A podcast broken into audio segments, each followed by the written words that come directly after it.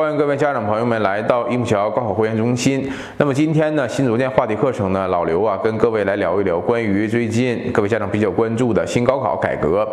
那么说到新高考改革呢，这个里边呢，其实有三个最关键的部分是需要各位家长来提前了解的。首先呢，很多人认为新高考改革呢不分文理，是不是意味着咱们高中就不分文理班了呢？其实啊，高中阶段呢，所有的学生啊都要修读统一标准的语数外三科课程，并参加同样水平的高考。这一点呢，是相对现行高考政策的重大变化，有利于学生更好的学习语数外三门基础核心科目，为未来的持续学习呢奠定扎实的基础。但是啊，这并不指，并不是意味着学生啊不能进行学科领域的选择。呃，即并非指高中生部分文理班，高中学生啊必须做出有关高等教育专业方向以及未来职业发展方向的选择。那这在高中阶段呢，就表现为学生啊除对语数外之外的其他科目呢及重点科目学科的一个选择。那由于新高考啊为学生提供了除语数外之外的其他学科选择和组合拳，因此啊，咱们的学生呢可以根据未来报考专业的需求，进行多种学科的组合选择，意味着学生选择的学科领域啊方向已不限于传统的文理方向，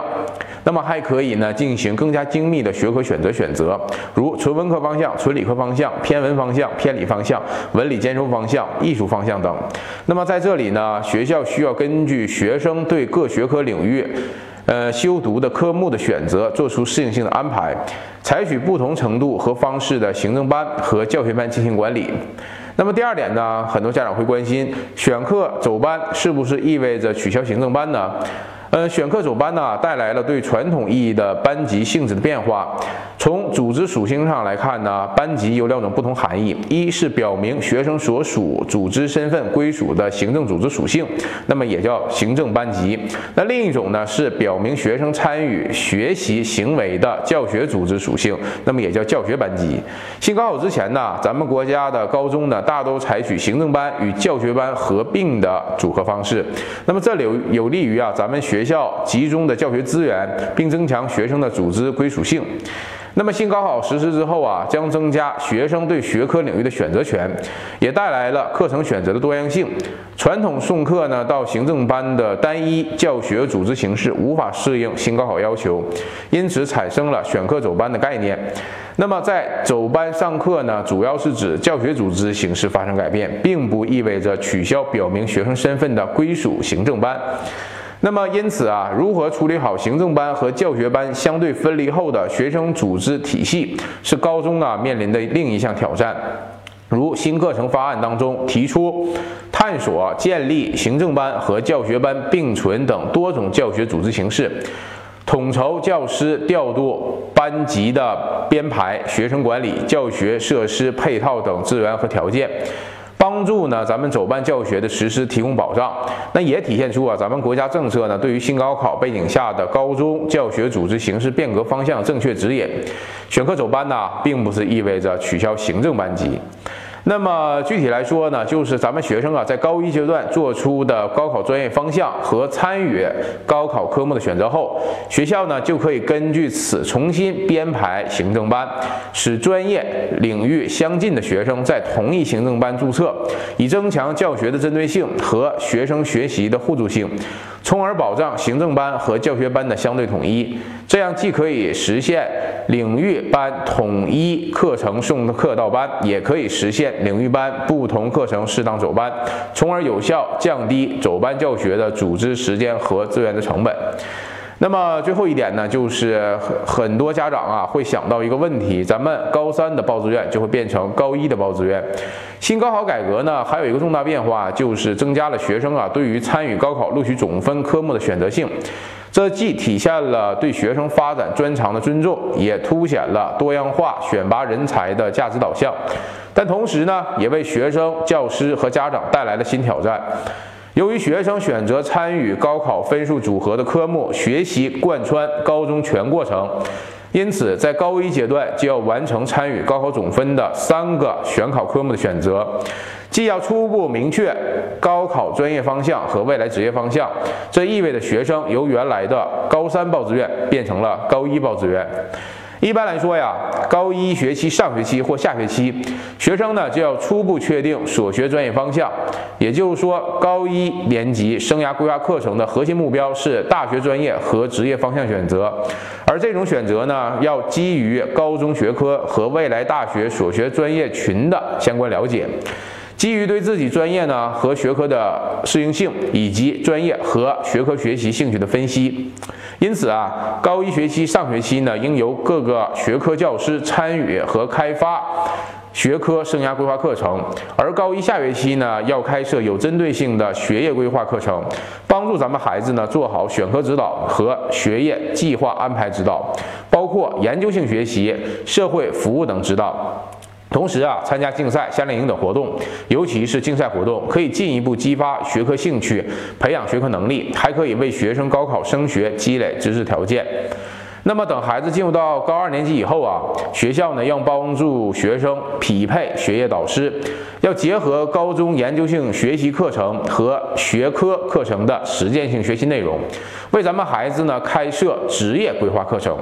通过校内校外的各类研究性学习活动，有效利用各类研学和实践资源。这样不可不仅呢可以进一步提升学生对学业和学科的认知，还能够收获丰厚的知识与宝贵的经验。同时啊，竞赛活动呢也对于咱们检验咱们孩子的学科特长和能力具有重要的意义。对于高一阶段呢尚未充分准备自主选拔资质条件的学生呢，那是非常重要的，需要在高二的时候呢还要重视学科成绩的短板，及时的通过定制培训加以弥补。优势学科呢，也可以进一步由此来突破。那到了高三呢，学校啊就要为咱们孩子开设人生规划课程了，着重呢从心理咨询角度给学生积极心理影响，奠定未来升学和职业正确的价值观。这样啊，高中三年的生涯规划课程就建立了学科生涯规划、学业规划和职业规划，包括人生规划四个层级的课程结构体系。指定呢每一个年级的核心目标，最终啊为咱们孩子呢实现高中阶段来服务。高考改革呢和高中课程改革呀，是咱们现在新时代高中育人方案改革的重要内容。随着改革的深入，学校、教师、家长和学生啊都会逐步适应改革的变化，最终使高考改革成为推动国家教育综合改革的重要动力，为培养更多的优秀人才呢奠定。很好的基础和搭建良好的平台。换句话来说呀，做高考志愿填报这么多年呢，刘老师有个最大的体会，就是咱们的孩子呢，其实学什么专业、上什么大学，一直以来都是固定的。为什么这么说呢？很简单，每一个孩子都有他自己的特质，从哪一个方向来学习，跟他的个人特质、兴趣爱好、职业规划都是非常有关系的。很多家长呢，在高考志愿填报的时候啊，往往根据孩子的分数去随意变化他的填报志愿的方案，包括他未来的一个学业走向。这样的话是非常不利于咱们孩子发展的。众所周知，近几年咱们国内的就业呢是非常难的，总感觉孩子不念一个好大学，不选一个好专业，未来就业就会成问题。但是事实呢，咱们全国能考上985和211的学生呢，只占报考人数的百分之五左右，人数非常少。而大多数的孩子呢，可能只会念普通高校，或者是说。一本、二本、三本、专科等样的学校，那么这种情况之下，是不是意味着话学校跟专业它之间就存在一个很大的联系呢？如果说从孩子未来职业发展角度来说，专业更为重要一些；如果说从他的就业环境和人脉来说，那么院校更为重要一些。但是在高考志愿填报当中，难免会出现二选一，甚至是三选一的这么一个残酷决定。所以说，要从哪个角度来走，走哪个人生道路，就需要咱们孩子在高中的时候，在家长。和老师包括学校的帮助之下，来进行相关的人生规划课程。那么人生规划呢，听起来很大，但实际上呢，它是一个必须在做的一件事情。所以刘老师呢，也希望各位家长通过一木桥的相关课程，包括跟一木桥老师来学习，学习咱们孩子的人生规划课程，来了解自己家孩子的高考志愿填报以及新高考的相关变化。那么刘老师呢，也建议各位家长在相关平台积极的去留言，只有。你提出问题，我们才能提出相关的解决方案。那么今天的新卓见话题课程呢，刘老师就讲到这里，感谢各位的收听。